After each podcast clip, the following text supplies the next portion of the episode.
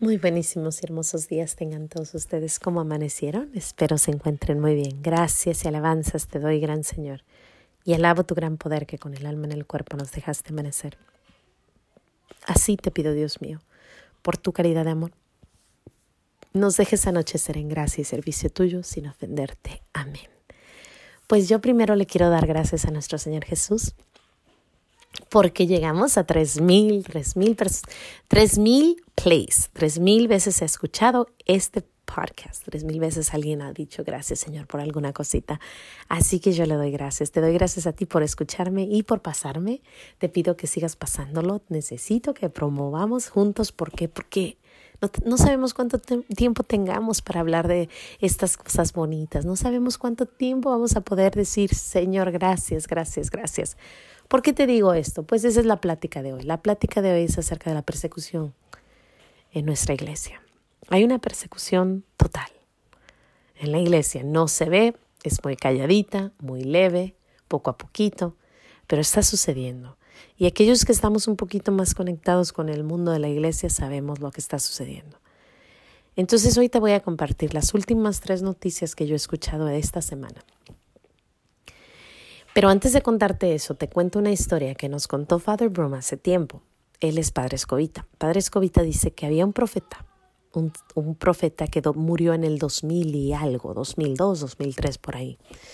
Y estaba el viejito, que era un sacerdote, estaba a punto de morir y todos los demás sacerdotes eh, estudiantes de él estaban alrededor de él, todos llorando porque moría el viejito sacerdote. Y el viejito como pudo les dijo, no lloren por mí, yo soy de los últimos que morirá por enfermedad y viejito, pero muchos de ustedes morirán como mártires. Y esa misma historia la cuenta, la he escuchado de Scott Hunt en una ocasión que él estaba y estaba oyendo una plática y dijo el que estaba predicando, yo voy a morir natural, pero muchos de ustedes serán mártires. Esto ha venido, la gente lo ha venido diciendo de, tiempo, ¿no? Dicen, vienen tiempos difíciles, vienen tiempos difíciles, vienen tiempos difíciles. Pero ya se va, se está viendo más y más y más. Hace poco yo escuchaba a un sacerdote muy bueno y ojalá supiera el nombre, no me lo sé, pero él estaba hablando y él dijo, graben estas pláticas, estas pláticas que les estoy dando, porque va a, haber, va a venir tiempos donde no va a haber sacerdotes para escuchar, donde no vas a poder hablar de Dios. Entonces graben estas pláticas que se queden una de dos o en, en una grabadora o, o en tu corazón o escríbelas Anótalo porque no va a haber quien predique. Y esta última semana la persecución ha estado, ¿no? Se ve poco a poquito, poco a poquito, poco a poquito, pero esta semana, curiosamente, la semana del Espíritu Santo, escucho tres noticias y las tres noticias son en contra de, la, de las buenas voces allá afuera. La primera noticia fue el domingo. El domingo se oye que Father Elman, un gran sacerdote que proclama la verdad, un gran sacerdote que dijo, si eres demócrata, no puedes ser católico. ¿Por qué? Porque matan a los bebés. Está siendo perseguido y le acaban de decir, la misma iglesia, los de arriba de la iglesia, les le acaban de decir, ¿sabes qué? No puedes predicar más. Y ahora él está sin predicar. Este es un gran sacerdote, un sacerdote que ama la fe. Es muy, se hizo famoso en el tiempo de la pandemia porque era uno de los que podíamos escuchar y él hablaba sin miedo y hablaba lo que tenía que decir. Y de repente le dicen, sabes qué, ya no puedes hablar. Eso fue el lunes. Obvio, la iglesia americana, los Estados Unidos, estamos muy tristes, estamos increíblemente sorprendidos de que callen a esta voz de la verdad. Sin embargo, tenemos a otro aquí muy cerquita de donde yo vivo que proclama todo lo que va en contra de la iglesia y sin embargo lo suben de poder, ¿no? Persecución total adentro de la iglesia. Dijeron por ahí, ¿no? Si no puedes destruir la iglesia por afuera, métanse y adentro la destruimos de adentro hacia afuera. Está sucediendo. La segunda noticia es Padre Rivas. No sé si conoces a Padre Rivas. Padre Rivas fue uno de los fundadores de Guadalupe Radio aquí en Los Ángeles. Los angelinos estamos súper agradecidos por haber traído la iglesia. Creo que él influenció bastante en mi vida y en muchas vidas que escuchan Guadalupe Radio porque es definitivamente uno de los grandes predicadores. Sin embargo, eh, también el lunes le acaban de decir, sabes que cierra tu Instagram, cierra tu Facebook, cierra todas las formas de comunicación que tengas porque no te queremos oír un año. Tienes que estar callado en un año. Y bueno, ¿qué dice el sacerdote? Obediencia. Ok, está bien, perfecto. Y ahí tenemos a otro, a otro al que están callando. Después escucho una noticia, esta no estoy muy segura, pero parece que el padre, el papa, quiere terminar con la iglesia en latín, la misa en latín. ¿Por qué? Porque pues hay tanta, tanta, tanta reverencia a nuestro Señor Jesús que probablemente todos los que están infiltrados le dicen, ¿sabes qué? Destruye eso porque pues no, no va con nosotros, ¿no? porque hablan la verdad, porque se les pide a las mujeres que se vistan modestamente, que no vayan con shorts a la iglesia, que vayan porque vamos a ir a ver al Rey de Reyes, que haya un silencio, que haya veneración, que nos, nos dicen que seamos como nuestra Madre María delante de la, de la crucifixión. ¿Cómo estaría María? En silencio, callada, con amor, porque hay una veneración total en estas misas, pero sin embargo, no, hay que destruirla, hay que acabar con ella, porque pues no, no, no, no, no, no podemos tener tanta veneración para nuestro Señor Jesús.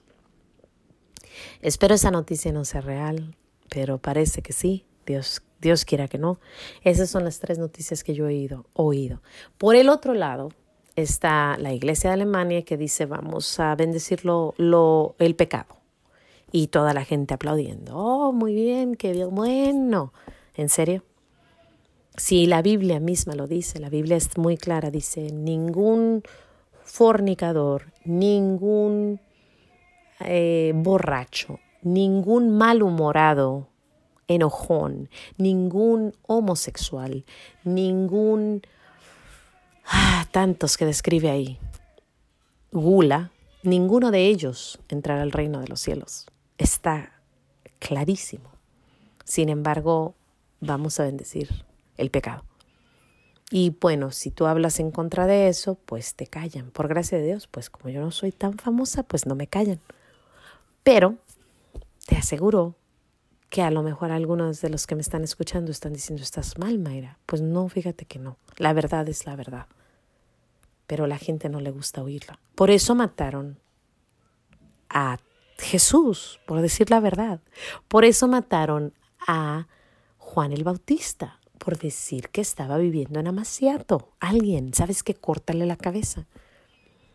Y así quieren destruir y callar a todos los que hablan la verdad mientras dejan a todos los demás. Dejan en paz a todos los que promueven una, un evangelio totalmente opuesto a lo que Jesús dijo. Pero hay que callar a Father Alman, a Padre Rivas, a la misa en latín, a todo lo que va con lo bueno. Pero abran puertas, señores, porque ahí vienen los que promueven todo lo mundano.